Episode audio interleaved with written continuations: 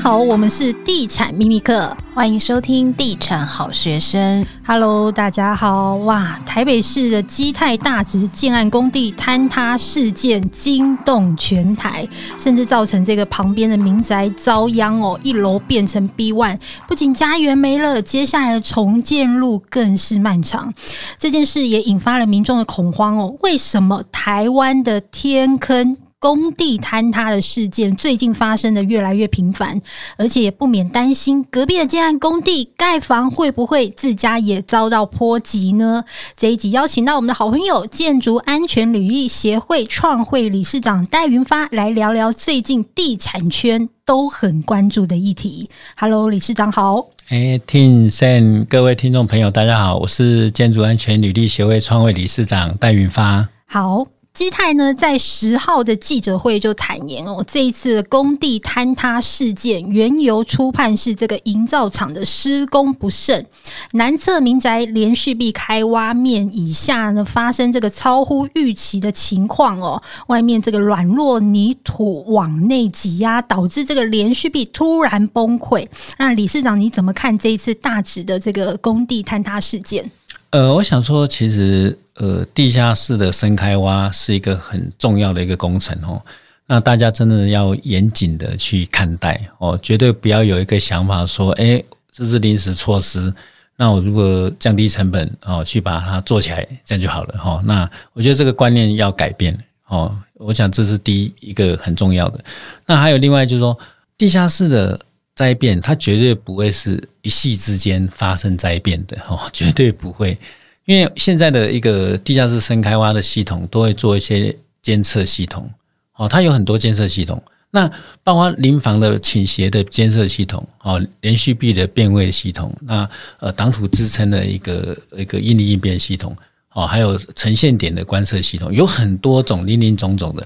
这些观测系统都在你施工的每一天忠实的呈现你的工地的状况。还有对旁边的周遭的土地跟房子的任何些微的影响，都在记录当中。所以说，你要针对这些记录的东西，真诚的去面对，去来看待。那这样的话，你就不可能会发生突然一夕之间造成这些问题。所以我在讲的是说，这个不是一夕之间的一个灾害。基本上是长期以来，你有没有去正视这个问题？我想这是一个很重要的观念。嗯，因为其实建案的监控系统，其实也听说跟预算多寡有关嘛，包括它的设备等级啊、数量，甚至位置，甚至有一些工地它会做一些缩时摄影的记录嘛。呃，其实没有错。呃，就说你的不管是监测系统的多跟少，其实基本上呃，大家业界都会有一些基本的一些标准。该做的地方还是重点的，还是要做。那只是说这些监测系统，就算说我做的没有那么多，不过我觉得像以这个案例来讲，我工地在施工开挖，就算我监测系统做的没那么多，我也会呈现出旁边邻房就已经有问题了。嗯，那重点是这个时候建筑业者有没有做措施，这才是一个重点的地方。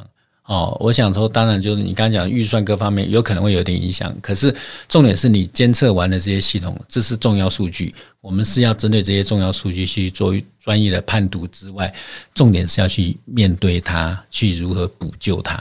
那假如说它的监测系统的数据是一路往负面的去跑，异常的话，那你当然就开始要去做啦。你不能说，诶，它一直异常，可是还没有到很严重，所以我继续再施工。这就不对了。假如它的数据有开始异常，而且是持续异常，其实就会建议说工地先停停下来，停下施工这个步伐。停下来之后，你就会知道说，你现在只有挖这个地方，它就有，有变异，就表示你挖的这个动作旁边可能要做一些补强。你就可以针对这个部分去做比较小规模的去研判，去把问题解决。那你把这个问题解决之后，哎，发现它土质的变位就稳定了。哦，挡土的的变位稳定之后，它的观测的数据就不会恶化了，表示你这个是有效的做法，你就可以继续复制这个成功模式，继续往前挖，这样就可以把问题解决。那假如说你的数据是往负面的跑，那你根本不管它，你如果说还没有很严重，继续挖，继续挖，那当然一定越来越严重。等到严重到一个程度的时候，你可能就来不及了。理事长想要请教一下，像你说这个监测系统啊，它在这个建筑工法的规范上有没有规定它应该要有的数量跟质量应该是怎么样？呃，基本上一般在做结构设计的时候，它就会针对说，诶，它的一个基地的大小，哦，结构技师就会去规划出，诶，他觉得他哪没有临房，他大概多远，他就会规划一个，所以他这个是个案去评估去规划，哦，所以说也有临房的，他就会做。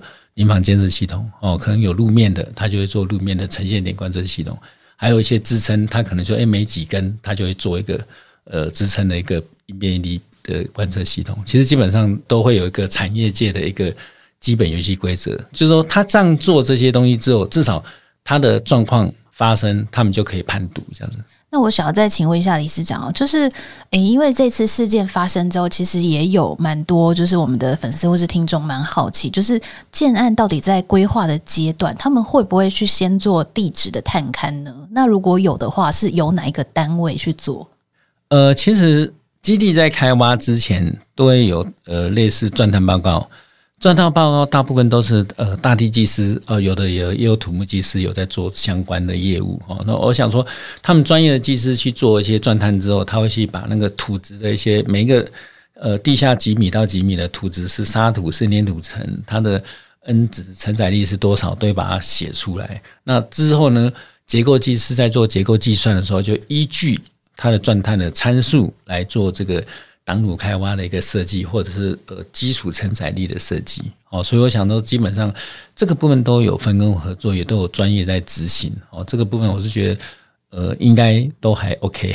对，而且呃。建造是要送审的，对不对？对，也就是说，呃，得到这些土质的这些资料之后，结构技师还要就是先把这个建造先送到这个公家机关来进行审查。那这个公家机关是由谁来负责进行这些建造的审查？呃，基本上建造审查这个，大家有时候会有点把那个公家机关的那个。呃，要求要求的太高了，为什么？因为其实他们是基本上比较偏行政上的一个流程的审查，所以专业一定是，哦，所以他不会真的去看你的设计。呃，因为他不可能那么专业哦，不能说完全不懂啦，只是说就算他学过这个，他懂一些这个东西，可是实务执行的经验各方面还是没有业界的专业技师那么专业嘛。所以这个基本上不管是建筑法规，或者说大地的钻探资料，或者结构技师的结构设计。这种专业的东西送到市府单位，他们基本上是针对资料的一个哈，哎，有没有准备这个东西？有专栏报告，哎，有打勾，哎，有结构计算书打勾。可是他的针对这个专业细部的内容，一定是专业技师负责哦，大概是这样子。哎，OK，那因为这次的事件啊，听说就是有一件事情也蛮多人在讨论的，就是它的这个开挖深度其实只差零点零五公尺就要结构外审。那理事长，你觉得说，嘿，他这个开挖深度是真的有是有想要避开这个结构外审吗？那结构外审的建筑是不是真的就会比较安全？呃，其实是这样子，就是说，假如以一个专业的结构技师，他够专业，他来做这个设计的时候，有没有差那一两米、两三米，对他来讲是完全一样的。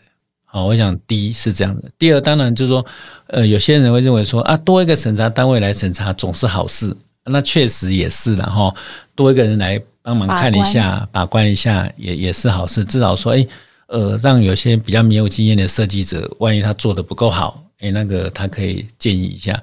我想这是好事，只是说，呃，问题其实不在于说那个 十二米跟十一点九五米的差造成这个工地的问题，绝对不会因为这个差那个点，然后造成这个严重问题，反而是说。一个工地或一栋建筑，它要盖的安全，让大家安心放心，它是有两件事是要同时做到的，一个就是好的设计规划，一个是好的施工品质。那当然，像以一般的设计规划来讲，大多数的技师他们在跑电脑计算，基本上来讲，他们要做到，其实大多数都还算都有一个水准。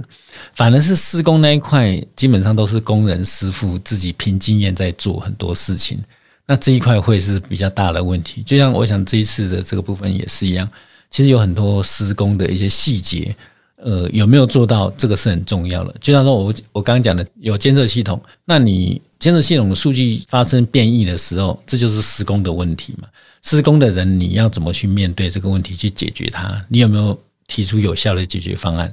那这个时候就是工地的施工人员要注意的事情。那假如他没有做，那他就一直继续只是负责挖土，一直挖，他不管这件事情的话，那就会出事情。嗯你刚刚说到这个工人师傅经验不足的问题哦，我们大家有没有发现今年哦，尤其是最近这个天坑事件，或者是像这一次蛮严重这个坍塌事件哦，为什么这些事件发生越来越频繁？请问理事长，你觉得原因是什么？呃，我想说，其实有可以分两个部分来看呢。一个部分是说，大家都知道，西区双北危老都更的案子开始会大量。哦，从像雨后春笋般开始一直盖，而且越来越多，以后会越来越多开始动工。那以前案例少，案子少，现在突然大量增加，光等比例会发生灾害的比例就变很高了。哦，这是第一个。第二个，我们都知道危老都更就是说，诶，我整得很困难。那整得很困难之后，假如我真的旁边都不不同意了，我只好把它切开，只只盖小基地再挖。那旁边的地方就紧贴着它，那所以它让你很接近。你再小的案子做地下三楼、地下四楼的深开挖，它相对的影响跟风险就是一样那么大。所以说，这个就是一个哈几率上的问题，跟案例变多，它就会造成这个原因的其中之一。另外一个部分就是说，我们都知道现在缺工很严重，实际上工程师也很缺，那材料也很缺。好，那今天你案子突然变很多的时候，都找不到工人，找不到工程师，很多工地可能早期还有很多很有经验的工程师，那现在可能诶，差不多差不多工程师他也要去负责一个案子，所以那可能一些工地的施工人员也是一样，他可能以前是一整个工班有人带头去做那一个案子，那他现在可能被迫分成两个两包三包，分成两三组施工人员去施工，那相对就是才可以去把那些小案子完成嘛。那所以说，这些人可能经验各方面更不够，那这个部分是两大问题，会造成这些问题会越来越多。所以我想说，这个是我们值得去正视的一个问题。因为其实这次的新闻事件爆发之后啊，真的很多人就是很担心自己会不会有一天也变成就是被旁边的这个施工的建安波及的这个受灾户。尤其就像理事长刚说的嘛，都会区房子跟房子之间的距离都很近。那如果是身为邻房的住户，到底要怎么样去防范这样的事情发生？呃，我想说，针对这个部分，也是我呃近期在呼吁的了哈。因为我想说，与其去一直担心，倒不如告诉大家以后可以怎么预防，这比较重要。我想就是，假如你家附近有基地要开挖哦，有两件事要注意，一个是施工之前，一个是施工。中哦，我要先讲施工之前，施工之前基本上哈，呃，技师公会都会派技师去做邻房的现况鉴定，就是说，我们会建议说，邻房的现况鉴定的时候，你住户尽可能配合。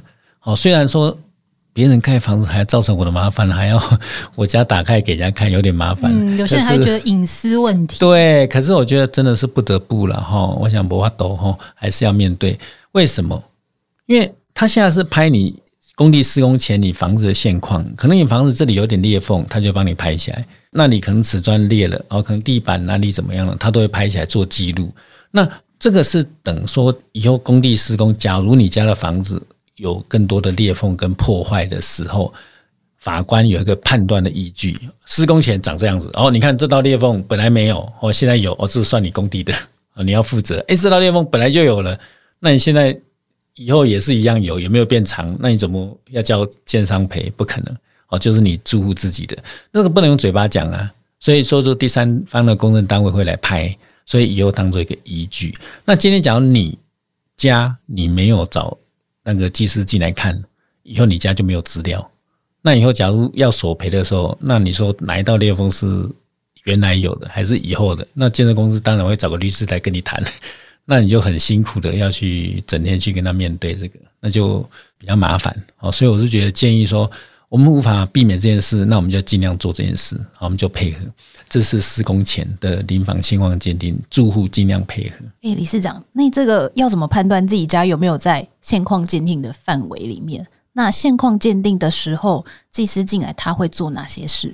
呃，其实每个县市政府都会规定房子的开挖深度的几倍范围是他要做鉴定的。我想这每个县市政府都有他的规定，这是第一。第二，技师进来看，基本上大概会就是房子室内大部分是看说有没有裂缝啊？瓷砖有没有裂啊？有没有壁癌啦？吼，类似这些地方，肉眼判断再加拍照这样。肉眼对，肉眼判断加拍照，拍照完之后会在照片上叙述，比如说裂缝大概呃三公三三三三公尺长，或者是呃两公尺长，或五十公分，或者是裂缝宽度大概多少，它都会做个说明。诶，那除此之外，整个房子外围的部分，它也会针对你那栋大楼的倾斜的部分。哦，先做一些，所以它会在比如说我家的外墙装个那个什么水平监测之类的，还没有还没有。现况的话，它只是测量而已，它不是装、哦、那个装装是指说施工的之前，呃，施工厂商就要在你家那边装一些监测的哦，这仪器。那他现在只是现况的那个施工前的现况鉴定，现况就是说你家房子有没有倾斜，他就是去做一些测量这样子。对，那。刚刚讲施工前要注意的事情，另外一个部分就是很重要的，就是施工中你要注意什么事。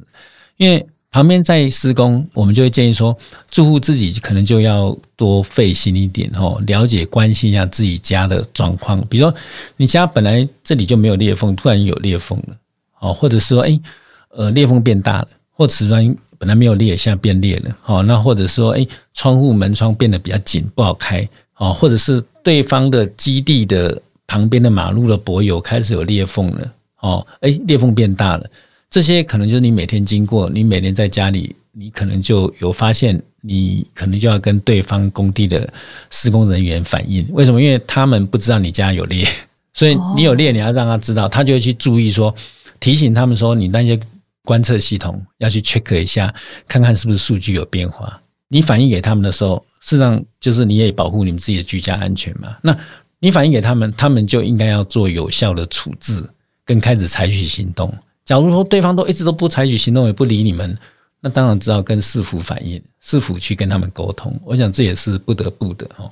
那还有另外就是说，工地的人员要有一个观念哦。其实我们住户做到这件事情，其实就帮自己做一个很好的把关，就不至于说会像这次会变得非常非常严重，造成危害。哦，我想这是住户我们自己可以做的。那。对方工地的工程人员，其实他要针对住户在反映这些东西的时候，他自己就要去针对监测系统去密集的去注意，去 check 说，哎，像我刚刚讲的，他的数据有没有越来越坏？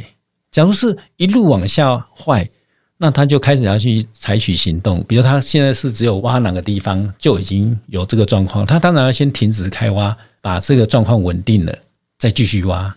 好，假如他不管，他就继续挖，那就会越来越严重，那就会很惨哈。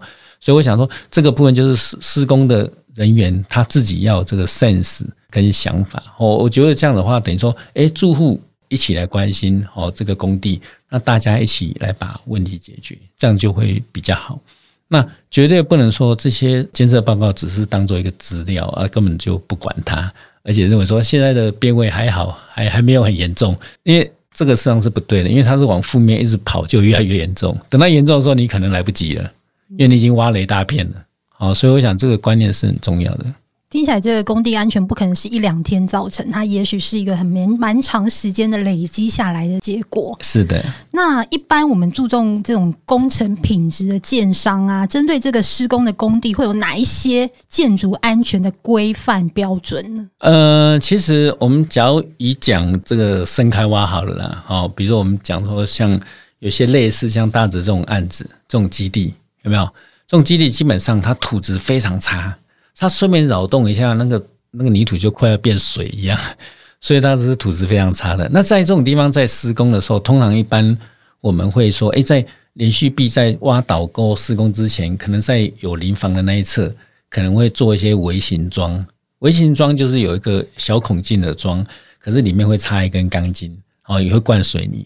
让它那边的土质会稍微稳定一点哦，比较不会。这这就是地质改良的一种。呃，这个是施工为了施工品质哦，确保挖倒沟做连续壁还没有开挖，只做连续壁就影响邻房，它可以做的有效措施哦。类似这个，还有另外就是像像这种基地比较瘦长的，通常呃有些早期我们做设计或者很多专业的设计者，他们可能会说，哎，那。这个比如像瘦长的基地，它容易这样变形嘛，而且这个距离又不大，是一二十公尺诶。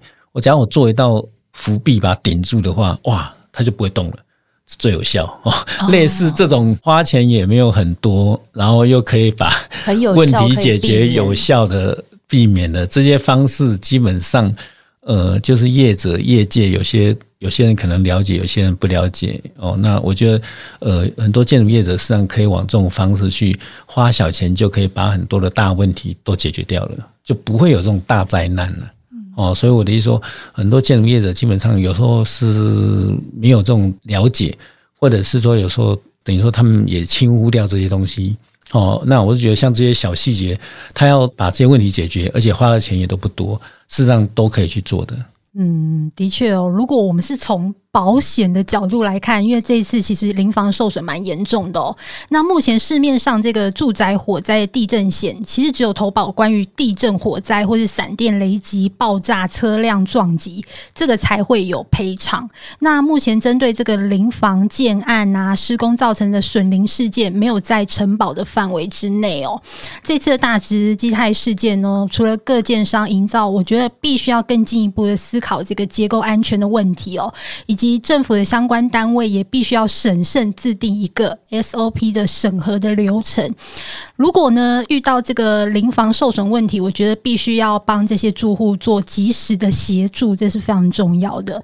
毕竟台湾的建筑安全是大家最重视的事情，更必须要审慎以对。这一集也非常谢谢理事长来上我们的 Podcast 节目。好，那我们就下一集再见喽，拜拜，拜拜。拜拜。